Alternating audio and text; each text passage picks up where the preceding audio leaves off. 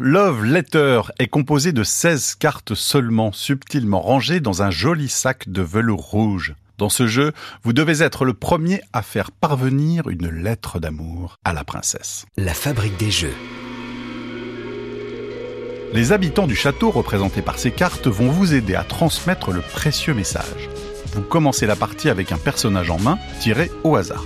Lors de votre tour, vous en piochez un second et vous choisissez celui que vous souhaitez garder la carte personnage que vous défaussez déclenche un pouvoir.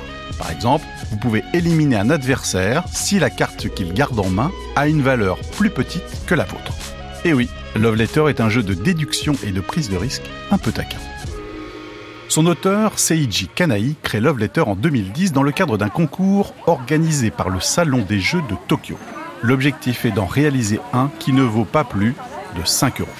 Un exercice de style parfaitement adapté au mode de vie des Japonais qui préfèrent les jeux minimalistes aux parties courtes avec peu de règles et de matériel.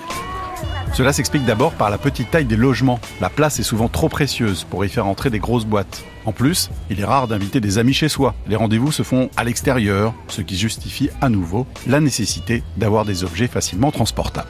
Ensuite, le marché japonais ne ressemble pas au nôtre. Si vous vous rendez dans l'un des rares salons dédiés au jeu, vous verrez que la plupart des stands sont occupés par des auteurs. Ils conçoivent les jeux eux-mêmes avec les moyens du bord. Ils limitent le matériel en même temps que le risque financier. Généralement, les tirages ne dépassent pas les 200 exemplaires et sont directement imprimés au Japon. D'ailleurs, la première version de Love Letter était vendue dans une enveloppe scellée par un autocollant en forme de cœur.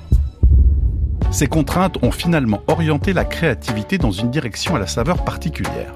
Chaque année, les éditeurs de jeux français sont plusieurs à se rendre au Japon pour dénicher en premier la perle rare. Cela nécessite un peu d'organisation et la présence d'un traducteur, mais lorsqu'un accord est signé, le marché français a la chance de voir arriver des jeux comme Miniville ou Imagine. La fabrique des jeux, l'astuce.